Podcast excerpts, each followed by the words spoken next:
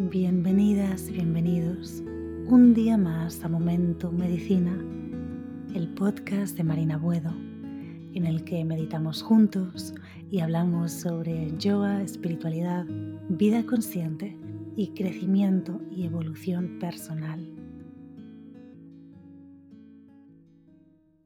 En este episodio vamos a hablar de sentir de permitirnos sentirlo todo y también de las personas que no se dan ese permiso, que no se abren a conectar con su sentir. En ocasiones, las personas que se permiten sentir y que sienten mucho, muchas veces se las cataloga de personas muy intensas o muy sensibles o que son too much. Pero como el manejo de las emociones y de los procesos por los que pasamos es algo complejo, hay muchísimas personas que pues no van a ser un libro abierto de emociones. De hecho, muchas veces pasa todo lo contrario. Desde mi experiencia personal, podría decir que he conocido personas que pareciera incluso que, que no sienten casi, que no tuvieran sentimientos, que no solo es que les costase poner palabras a lo que sienten, sino que incluso pareciera que les es muy difícil conectar con su sentir, como si hubiera una desconexión del sentir una desconexión de su conexión con el sentir. Pero obviamente todos sentimos. Así que vamos a sumergirnos un poquito en este tema. El caso es que a veces, quizá debido a traumas y dolor del pasado, la mente subconsciente de algunas personas ha diseñado un mecanismo de defensa para que en futuras ocasiones, si les ocurre algo parecido a ese trauma por el que pasaron o a ese dolor, puedan manejar esa situación mejor. Así que la mente subconsciente crea ese mecanismo de defensa. Cuando algo por lo que pasamos es muy doloroso, nuestro corazón y nuestra mente van a querer protegernos. Entonces, por este miedo a sufrir, porque al final debido a este dolor del pasado, tenemos miedo de que vuelva a repetirse. Bueno, por este miedo a sufrir o al rechazo, empezamos a construir muros emocionales alrededor de nuestro corazón, porque pensamos que es una vía más fácil de manejar las situaciones y que así vamos a vivir mejor. De hecho, hace unos meses conocí a una persona que me contó que había pasado por una serie de situaciones, de eventos bastante traumáticos cuando él era niño y que aún hoy en día, que tenía 42 años, nunca había experimentado el enamorarse de otra persona. Y recuerdo que él me dijo que creía que jamás iba a poder experimentar eso, esas emociones que la gente cuenta cuando están enamorados, las mariposas en el estómago que se crean cuando vas a ver a esa persona, o esa sonrisa de estúpida que tienes todo el día cuando estás enamorada. Recuerdo escuchar su historia y sentir una gran compasión por él. Y recuerdo pensar, ojalá, ojalá deseo que puedas derribar los muros que te has creado para protegerte y que al menos desde mi perspectiva yo veía bastante claro este mecanismo de defensa que él había creado para no sufrir y que estaba evitándole el sentir todas estas emociones y le estaba evitando poder enamorarse. Entonces, lo que pasa en el caso de esa persona, pero pasa en muchas otras, quizás no tan extremo, pero sí que muchas personas pues crean estos muros, este mecanismo de defensa para no sufrir. Y como un mecanismo de supervivencia para manejar mejor una situación difícil en el momento presente. Entonces, lo que pasa es que conseguimos que el corazón no sienta o sienta menos. Tanto para bien, es decir, emociones positivas, como para mal. Las emociones negativas que tienen un impacto negativo y que no nos hacen bien. Hoy, a ti que estás escuchando este episodio, me gustaría invitarte a que deconstruyas estos muros completamente. Incluso aunque estos muros no sean muy altos y no estén como protegiendo totalmente el corazón. Permite que estos muros sean derribados y permítete sentir. Cuando deconstruimos estos muros creados como mecanismo de defensa alrededor de nuestro corazón, nuestra actitud hacia la vida es completamente diferente. Algo que quiero aclarar aquí es que no todas las personas tienen que haber pasado por situaciones muy traumáticas para haber erigido estos muros que es a lo que estamos llamando en este episodio, a este mecanismo de defensa creado para protegernos y sentir menos. A veces, de hecho, puede ser también una mezcla entre rasgos de la personalidad de la persona o genética, manera en la que la persona ha sido educada o su cultura heridas emocionales que se transmiten de generación en generación. Así que no siempre esa persona que utiliza este mecanismo de defensa tiene que haber pasado por momentos tan traumáticos. Cuando decidimos sentir, así como suena, sentirlo todo, nos abrimos nos abrimos a la vida. Nuestra actitud hacia la vida es completamente diferente. Tenemos una disposición de apertura y el poder sentir todo es de verdad un regalo. Porque aunque sí puede ser verdad que sufriremos más, Un momento, un momento, vamos a aclarar esto. Aunque es verdad que puedes sufrir más porque estás abierto, abierta, también al sufrimiento, es casi como si la parte más ancha de un embudo se hubiera vuelto incluso más amplia, más grande.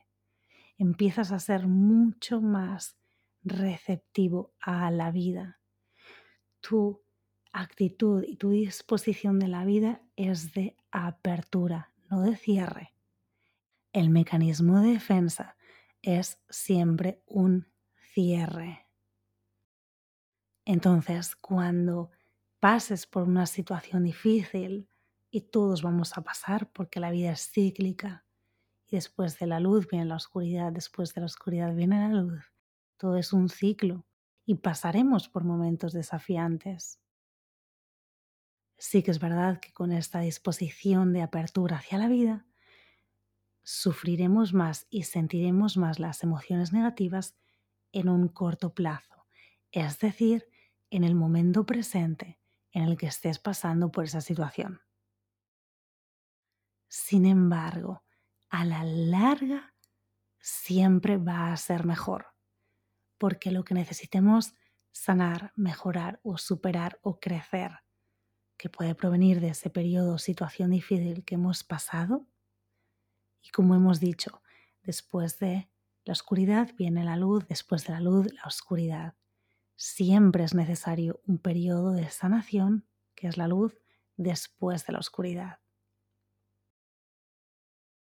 Entonces, todo esto que necesitemos sanar, estas heridas, este dolor emocional, cuando mantenemos esta, esta actitud de apertura hacia la vida y sufrimos más en un corto plazo, al sanar, vamos a sanar mucho mejor. Cuando, por el contrario, mantenemos una actitud de cierre hacia la vida, las heridas emocionales y el dolor no pueden sanar, o al menos no sanar de la misma manera, porque al final cuando tú quieres sentir menos, y eso puede ser consciente o inconscientemente, en realidad vas a pasar por esa situación dolorosa igualmente. Simplemente es que el proceso va a ser diferente. Tú puedes vivir queriéndote proteger todo el tiempo pero las emociones negativas seguirán controlando tu vida, pero de una forma más escondida, más oculta. Tú quizá creas que no, pero esas emociones van a estar ahí y van a aparecer de una manera u otra tarde o temprano. Vas a pasar por ese proceso en vez de con una conciencia real de qué está pasando, de tocar ese dolor para poder sanarlo. Vas a pasar como de una manera superficial. Es decir, en un corto plazo, en el momento presente en el que está ocurriendo esta situación dolorosa o difícil, pudiera parecer que es más beneficioso habernos erigido estos muros alrededor del corazón porque vamos a sufrir menos parece que vaya a tener un impacto menor en nuestra vida, pero en realidad no es así, solo en un corto plazo en ese momento, a un largo plazo. Desde esa actitud hacia la vida no hay aprendizaje y no nos permitimos experimentar la vida en su máxima expresión, porque la raíz de nuestra actitud hacia la vida se basa en el miedo. La razón por la que hemos creado esos muros es debido al miedo a experimentar lo que podríamos llegar a experimentar si no los hubiéramos creado.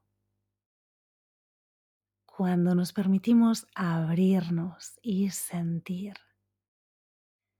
las heridas emocionales y el dolor va a sanar mucho mejor. Y va a sanar.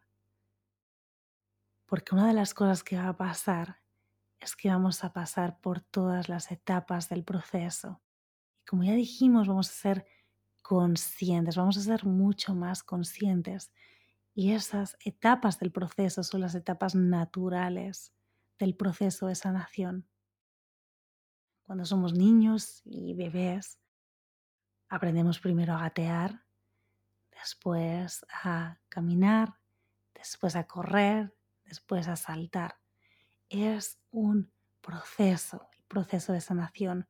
Y hay unas etapas que cuanto más conscientes seamos de ellas, mejor van a poder sanar nuestras heridas y poder sentirnos mucho más felices, contentos, satisfechos con nuestra vida con más paz mental, más calma, con mucho menos estrés. Porque muchas veces van a pasar cosas que no vamos a poder controlar, pero siempre podemos tener el control de nuestro mundo interno y cómo reaccionamos a ello. Y sí, sé que esto suena cliché, suena topicazo, pero es que es cierto.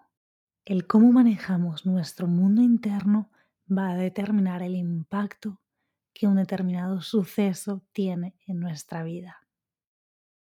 Recuerda que tenemos el poder y el control de nuestro mundo interno. Si tuviera que definir con una palabra, solo una palabra, una etapa final de un proceso de sanación sería alegría y amor, quizá alegría y amor. Bueno, el caso es que si no buceamos en la oscuridad de lo que estamos sintiendo, nunca vamos a sanar esa situación del todo. Cuando levantamos la alfombra y lo guardamos ahí debajo de la alfombra, no hay conciencia. Nosotros podemos seguir con nuestra vida, pero es como si pasáramos de puntillas por esa situación.